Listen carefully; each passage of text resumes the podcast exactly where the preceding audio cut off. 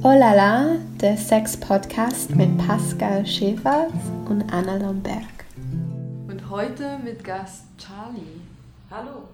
Beim letzten Mal habe ich das ja äh, so ein bisschen plump gesagt, Charlie vom Sexverband. Äh, heute kann man es mal richtig stellen. Wir sagen mal äh, vom Charlie, unser Gast Charlie ist vom, vom Berufsverband für erotische und sexuelle Dienstleistungen. Genau, kurz BEST. Genau, das war nochmal das äh, richtig stellen. Ähm, ja, vielleicht kannst du dazu gleich mal irgendwie was erzählen. Was, was bedeutet das und äh, wofür setzt ihr euch ein? Der Berufsverband ist ein Zusammenschluss von aktiven und ehemaligen Sexworkern aus allen möglichen Bereichen, die sich 2014 zusammengeschlossen haben, weil sie, ja, kurz gesagt, die Schnauze voll hatten, dass ähm, überall über Sexarbeiter berichtet wird, aber nie mit uns gesprochen wird, dass äh, viele Klischees und ähm, einfach falsche Sachen im, im Raum sind. Und ähm, es war ein Versuch zusammenzukommen, um sich zu wehren und sich auch gegenseitig zu unterstützen bei rechtlichen Fragen. Ja. Oder jetzt auch auf das Prostituiertenschutzgesetz, als das absehbar war, dass das kommt, ähm, war es einfach Zeit, dass man zusammenkommt und überlegt, wie man gemeinsam für seine Rechte und seine Anliegen Ja, ja. eintritt. Ja. So. Das kann ja, glaube ich, jetzt für unsere Podcast-Hörer und Hörerinnen in dem Sinne besonders interessant sein für die, die vielleicht auch noch nicht so lange ähm, jetzt zum Beispiel bei Olala unterwegs sind oder Ja. über andere Plattformen, Häuser, was es sonst noch alles gibt. Ähm, äh, wie kann man sich das äh, vorstellen? Was für eine Arbeit macht ihr dann konkreter? Ähm, zuallererst bieten wir eine, eine Plattform. Ich glaube, das ist das Wichtigste, ein Anlaufpunkt für, für Kollegen und Kolleginnen, ähm, sich zu solidarisieren und ähm, eine Gemeinschaft zu haben, wo sie unter ihresgleichen sind und dieses ganze Sexworker, Prostitutionsding ähm, normal ist. Wo man über das, was man tut, normal sprechen kann und auf die wahren Probleme oder auch auf die schönen Seiten ähm, gemeinsam irgendwie gucken kann. Und dann geht es natürlich auch darum, dass wir versuchen, Lobbyismus zu machen und als Betroffenenverband von zum Beispiel gesetzlichen Regelungen und Änderungen ähm, uns zu Wort zu melden und auch klar zu sagen, was wir fordern und was wir nicht wollen. Weil ganz oft über unsere Köpfe hinweg Dinge entschieden werden, wo wir dann am Ende mit klarkommen müssen und oft sind das Regelungen, die uns nicht unbedingt weiterhelfen, sondern eigentlich das Leben schwer machen. Ja, jetzt würde ich einmal noch mal kurz, weil du das eben äh, angesprochen hast mit dem Prostitutionsschutzgesetz, äh, kann man das noch mal einfach für die Hörer auch noch mal so äh, erklären, die vielleicht noch gar nicht sich damit äh, dem Thema auseinandergesetzt haben? Ja, das Prostituiertenschutzgesetz, Ja, also nicht ich die immer. Prostitution soll sag's geschützt immer falsch. werden, sondern angeblich schützt dieses Gesetz Ja, uns, also ja. die Prostituierten. Ja. Wobei ja schon der Name stigmatisierend ist, also Mhm. wir, Mhm. viele unserer Kolleginnen oder Leute, die in irgendeiner Form Paysex machen, sehen sich nicht als Prostituierte, sie sehen sich auch nicht unbedingt als Sexarbeiter, aber das alles unter dem Begriff Prostitution zusammenzufassen, ist schon schwierig. Ja. So, und dieses Gesetz schreibt vor allem vor, dass sich Sexarbeitende oder alle Menschen, die in irgendeiner Art mit erotischen und sexuellen Dienstleistungen Geld verdienen, also auch Tantra-Masseure und Dominas, ähm, einem Anmeldeverfahren unterziehen müssen, ihre Daten in einer Behörde hinterlegen müssen, einen Ausweis ausgestellt bekommen, den sie dann diskriminierenderweise immer mit sich herumtragen müssen, einen Lichtbildausweis. Und auch für die Betriebe hat dieses Gesetz ähm, extreme Regulierungen parat und es fasst auch schon zwei Kolleginnen, die zusammenarbeiten als Betrieb auf. Also und diese zwei Kolleginnen bräuchten jetzt nach dem neuen Gesetz eine, eine Bordelllizenz, eine Erlaubnis. Mhm. Und die ist an teilweise nicht so sinnvolle und vor allem viele Ja. Auflagen geknüpft. Und im Moment finden wir das sehr schwierig, weil viele Arbeitsplätze, vor allem die, die von uns selbst so in kleinen Zusammenschlüssen organisiert wurden, ähm, ungewiss ist, ob die weiter so bestehen können. Ja. Also die Rechtsunsicherheit hat zugenommen unter diesem Gesetz. Verstehe ich, ja. Und sag mal, äh, äh, Pascal, wie ist denn das bei dir? Wie, wie, äh, wa- was denkst du über dieses Prostituierten-Schutzgesetz? Fühlst du dich überhaupt angesprochen davon als Mann? So? Prostituierter, das sagt man irgendwie mehr zum Spaß mal, wenn man Ja. irgendwie, ne, also äh, irgendwelche Freunde hat oder so und jemand weiß nicht und sagt, so, ich bin Prostituierter. Ja. Weil es halt einfach so, ein- so ein traditioneller Begriff ist, ne, irgendwie. Also ich glaube, einfach was ich allgemein von, von Kolleginnen und Kollegen immer erlebt habe, ist natürlich, dass es auf eine Weise an der Realität sehr vorbeigeht, Ja. ähm, weil auch die Frage ist, wer ähm, meldet sich überhaupt in irgendeiner Form auch vielleicht äh, steuerlich manchmal an. Ähm, und ähm, weil es etwas ist, was man vielleicht auch neben dem Studium mal macht oder so. Und es ist ein sehr grauer Bereich und da ist es natürlich gut, wenn prinzipiell die Möglichkeit besteht, das als einen Beruf anzumelden. Gut, das war ja schon seit 2002 war, möglich, dass genau. man einfach ans Finanzamt geht und ja. eine selbstständige Tätigkeit ja. anmeldet. Und ähm, wie man das dann auch bezeichnet, ich glaube, viele Kolleginnen haben das einfach unter irgendwelchen unverfänglichen Begrifflichkeiten als Prostituierte genau. getan. Ja. So, also, und hier in Berlin zumindest und in anderen Bundesländern war es ja auch so, dass das Düsseldorfer Verfahren angewendet wurde. Das heißt, äh, der Großteil der Kolleginnen zahlt längst Steuern. Ja, so. genau. Ja. Und, ja. Aber ja, also es ist immer eine Frage für jeden Einzelnen, wie, wie er damit, glaube ich, umgeht ja. ähm, und wie weit er da gehen will und wie weit er das professionalisieren will ähm, oder halt nicht. Ähm, ja. Gerade Olala ist ja auch in so einem Bereich, wo man sich mal schneller anmelden kann äh, und äh, dann auch plötzlich Escort ist oder so ähm, und sich daran ausprobieren kann und ähm, da in eine Lage zum Beispiel bekommen, gerade wenn man das ausprobiert, das ist ja nicht, man entscheidet sich nicht für einen Beruf in dem Sinne, ja. also dass man wie sagt, ich will jetzt Schreiner werden ja. ähm, und, und meldet sich dann einfach als Schreiner an, so ungefähr. Ja, aber so äh, wäre es jetzt nach dem neuen genau, Gesetz, so wäre es. Und, nicht äh, Probe arbeiten oder es mal ausprobieren, ohne diesen Ausweis genau. zu haben, theoretisch ja. im rechtlichen Rahmen. Also man befindet sich viel schneller, sag ich mal, in einer komischen, illegalen oder rechtlich nicht klaren Situation. So, ne? ja. ja, und in dem Fall, was du jetzt gerade beschreibst, also eben wie Olala jetzt äh, funktioniert, das würde ja gar keinen Sinn machen, weil die meisten, es gibt ja Leute, die wollen, wie gesagt, einfach nur mal testen, die probieren das dann mal vielleicht auch gar nicht oder chatten ja. nur und dann sofort, nee, äh, sind die schon wieder raus aus dem System. Das gibt es ja ganz oft. Ja. ja. Und ihr organisiert jetzt äh, im, im September einen Hurenkongress. Genau. Ja. Wir, wir ist ja ähnlich wie Prostituierter Hure, quasi als äh, Ja, aber man muss, man muss auf, auf ne? ein ja. Wort, wir hätten auch Domina, Huren, ja. Ja, Hobby. Ich finde den Namen so schön. Kongress. Genau, ich dachte, oder wir dachten, Hurenkongress ist ein schönes Schlagwort, was mhm. auch so ein bisschen Eyecatcher ist. Ja. Und äh, da ist das Huren, die Hure durchaus mit Stolz gemeint. Ein Kongress, an dem sich die Huren treffen, zusammenkommen und ähm, auch mal ein paar schöne Tage haben. Also wir haben geplant, da so wenig politische Inhalte wie möglich einfließen zu lassen. Ah, okay. Wir beschäftigen uns mhm. jetzt seit Gründung eigentlich schwerpunktmäßig mit diesem Gesetz und der Politik dahinter und das ist super anstrengend. Das ähm, ist jetzt auf jeden Fall Zeit mal wieder für irgendwas, was Spaß macht und schön ist und wo wir unter uns sind und ähm, genau ein schönes Event zusammen haben. Ja, und kannst du dann nochmal so ein bisschen, äh, äh, also das, der Kongress selber findet ja am 28. und 29. September statt. Genau. Ähm, in Berlin. Genau. Und wer wird da so beteiligt sein? Also wer ist da dabei? Wer kann dabei sein? Alle Sexarbeitenden im weitesten Sinne, jeder, der irgendwie Geld schon mal gegen Sex getauscht hat oder gegen eine andere erotische Dienstleistung, kann zum Hurenkongress kommen, kann an unseren Workshops teilnehmen, kann sich mal ein paar neue Skills draufpacken, so ähm, Kolleginnen kennenlernen aus dem eigenen Bereich oder eben auch mal aus anderen Bereichen. So.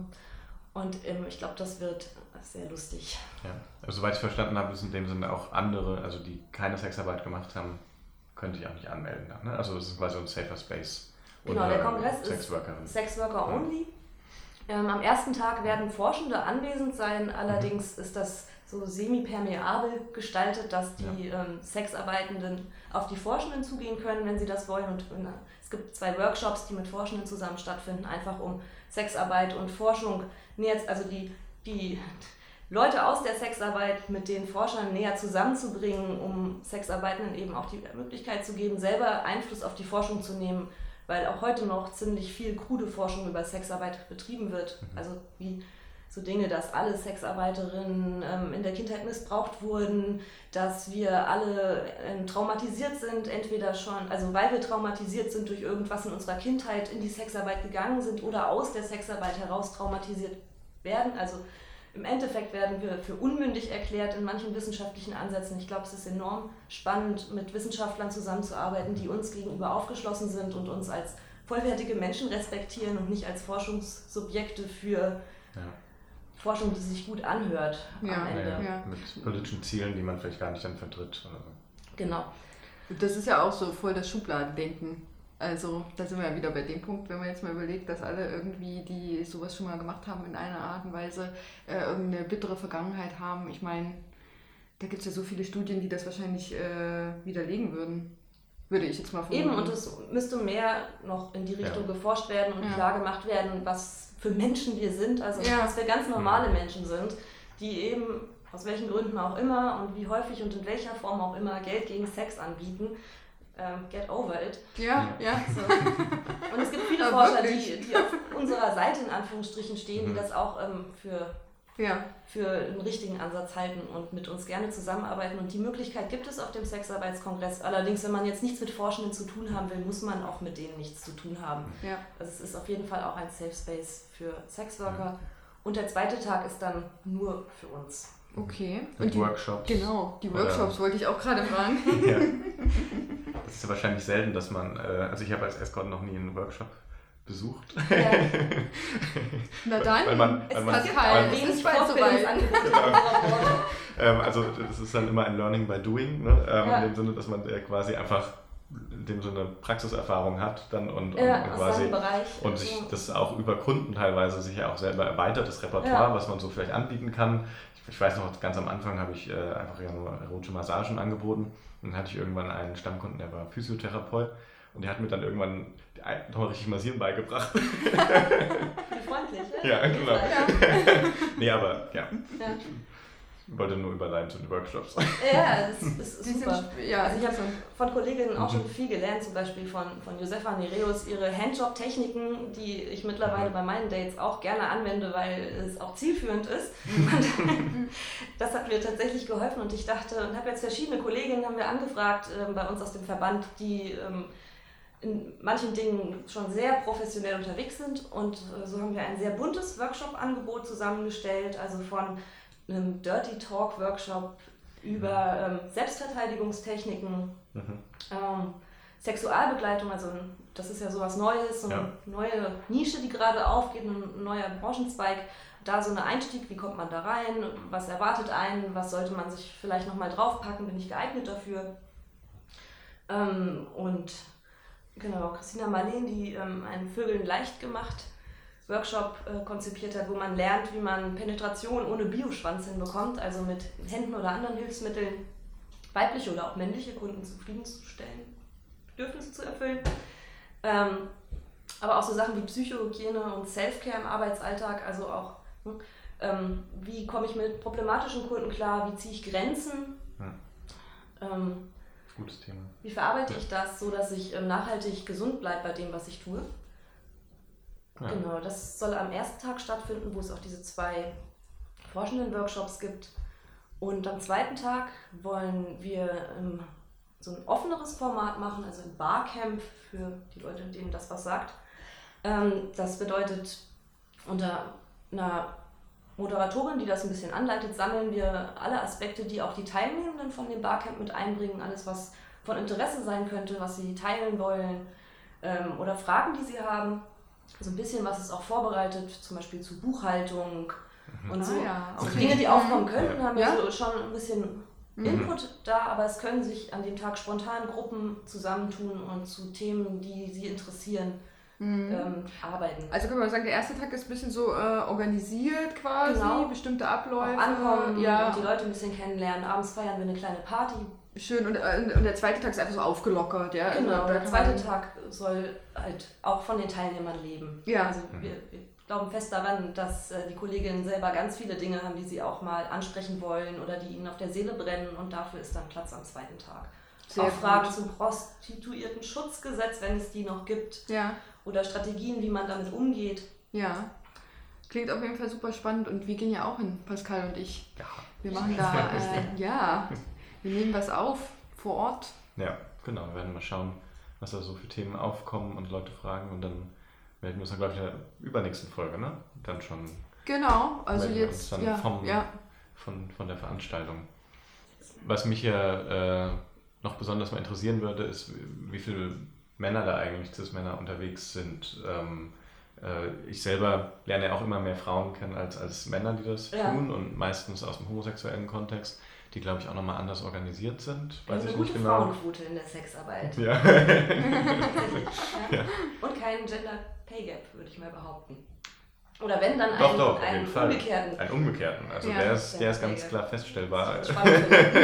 Ähm, Männer Ja. kriegen, das habe ich auf jeden Fall immer erlebt, Männer kriegen äh, weniger, wenn ich mit Freundinnen zusammengearbeitet habe, Ja. dann war immer klar. ja, ja, so fühlt sich Diskriminierung an.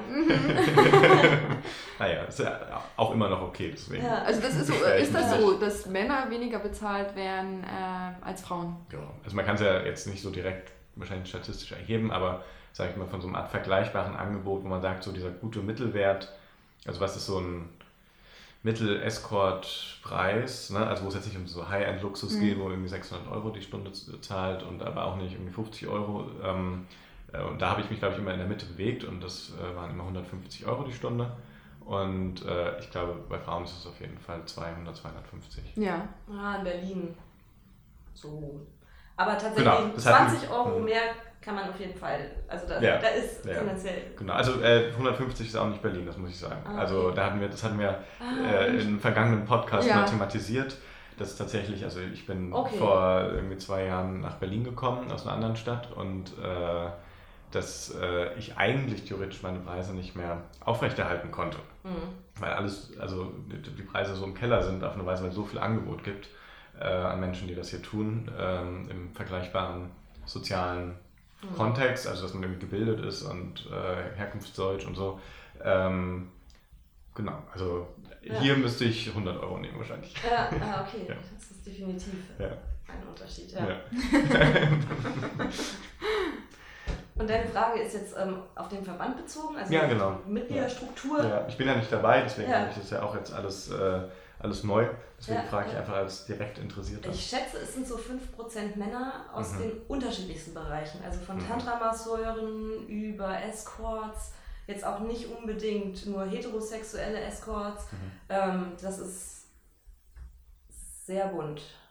Wir haben Ja. eine Handvoll Männer in unserem Verband. Ja. Was mich ja nochmal interessieren würde, ist, äh, wie du da eigentlich dazu gekommen bist, so aktiv ähm, Hatte ich nicht zu vor. kämpfen. Ich habe mich eigentlich von politischer Arbeit verabschiedet, als ich mit, der, mit dem Escort anfing. Wann war das? Vor gut fünfeinhalb Jahren, also ich mache seit fünfeinhalb Jahren Escort, habe mich lange, lange durchgerungen, bis ich mich getraut habe, das dann wirklich anzugehen. Bestimmt zehn Jahre vorher drüber nachgedacht, ob ich das wirklich mache oder nicht und wie und ob das gut sein kann. Und äh, Du meinst jetzt das Escort? das äh, Escort-Ding Mhm. so sein. Mhm. Also, Mhm.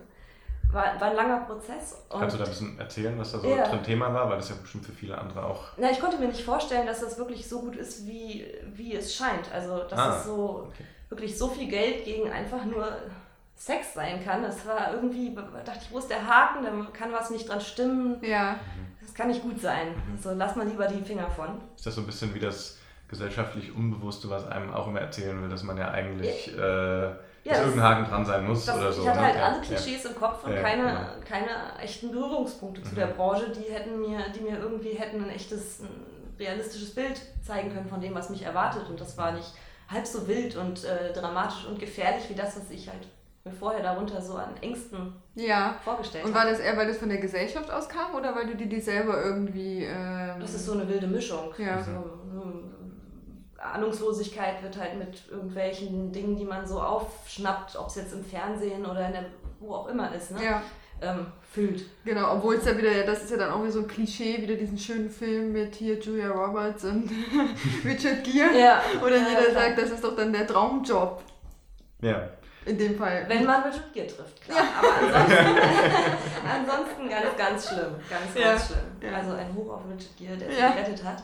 Also, Ja, aber also, ich meine, wir haben das ja auch ein bisschen gemerkt, als wir diese Aufnahmen hatten äh, äh, für äh, Spiegel TV. Das kommt ja dann irgendwann auch im ja. nächsten Monaten ne, äh, im Fernsehen, wo wir gefragt wurden, was wir da so machen mit dem Podcast hier und so. Und, ähm, und dann erzählt man da einfach, also bei mir ist das einfach erstmal so, ich erzähle da positiv drüber und ich finde das toll und geil, Ja. dass ich das Ja. mache, so ungefähr. ja, das also ist auch jetzt, dein Erlebnis in der Ja. Sache selber Genau, als also und- und ich mache das irgendwie mit einer Leidenschaft und so und dann merkt man aber, dass immer die Fragen kommen. Also irgendwo muss doch der Knackpunkt Ja, sein. ja, ne? genau. Also, Ja, direkt Ja. auf. Aber, aber da ist leider nichts, es tut mir leid. ja, Äh, Er muss einen Vollschaden haben, anders kann es nicht sein.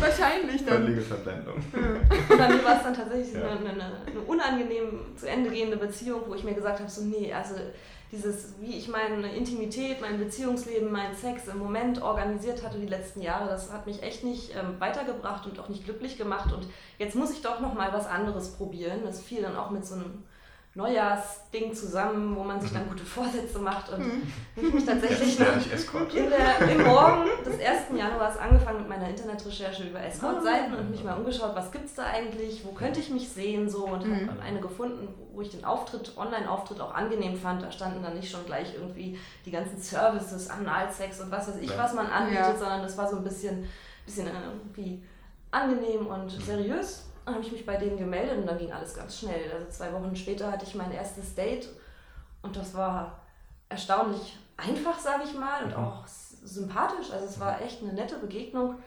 Und äh, seitdem bin ich tatsächlich glückliches Escort. Mhm.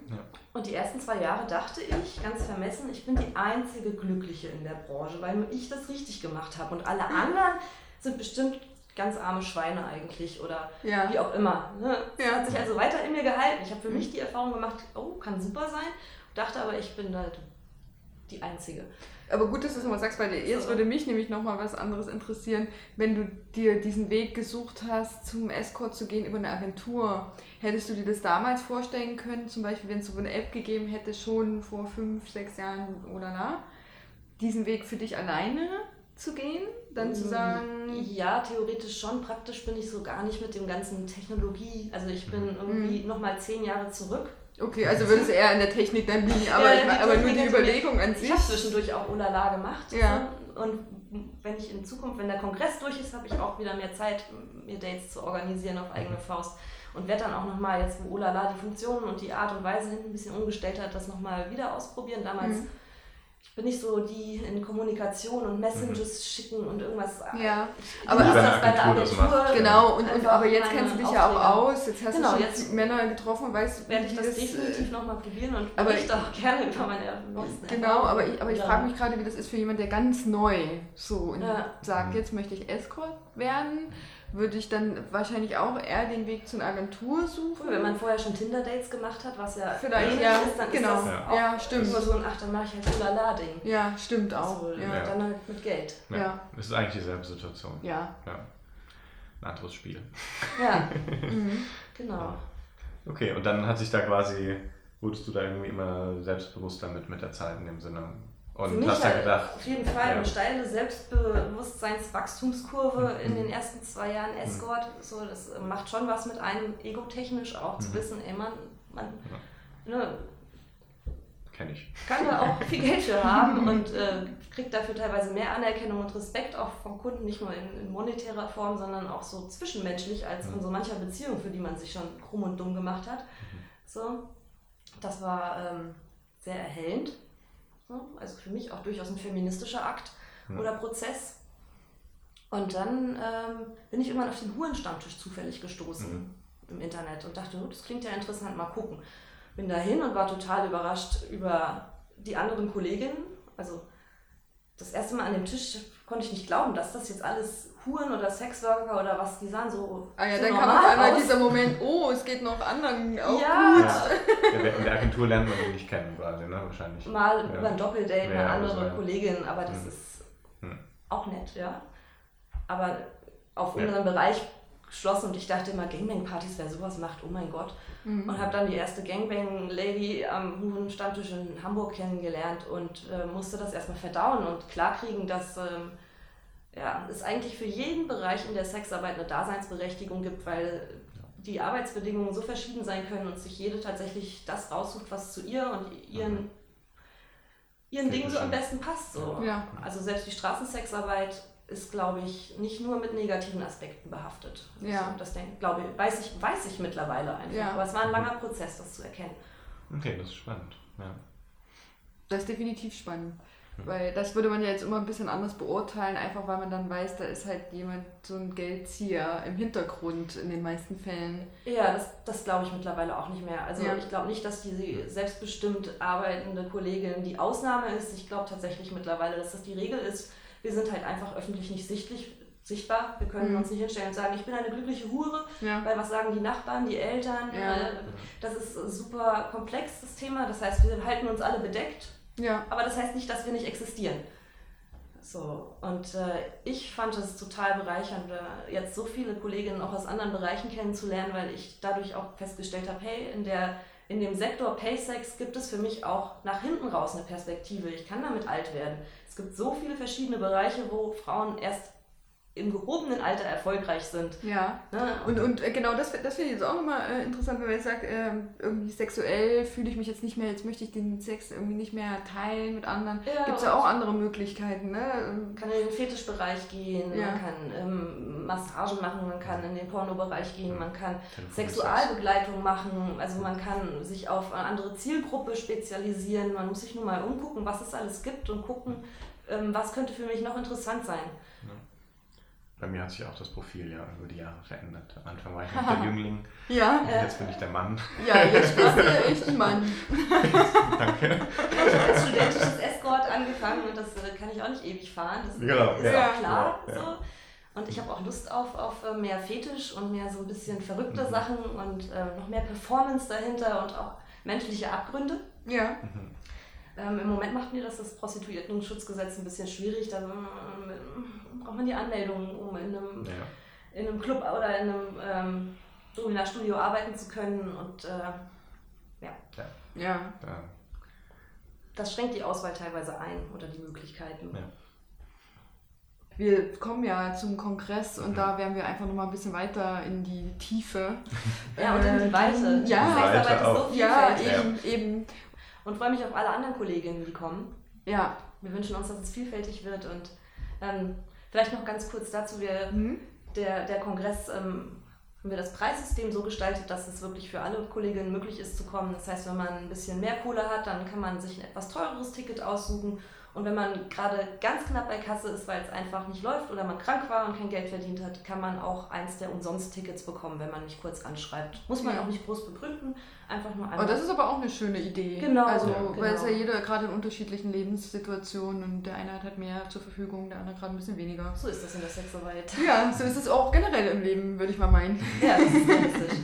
Ja, Schön, gut, gut. Na dann. Guckt auf unsere Webseite www.hurenkongress.de. Genau, am äh, 28. und 29. September in Berlin. Genau. Ich freue mich auf euch.